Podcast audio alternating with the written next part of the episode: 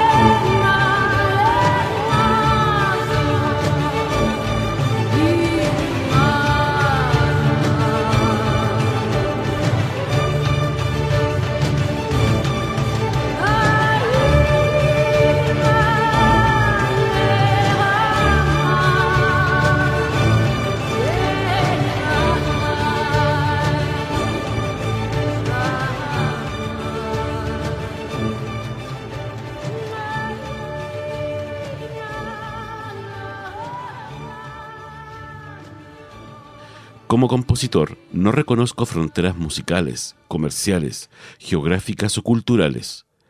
Tengo una forma de pensar y componer que está perfectamente en sintonía con el espíritu de los tiempos. Con palabra de Jenkins, culminamos el programa de hoy y será hasta la próxima.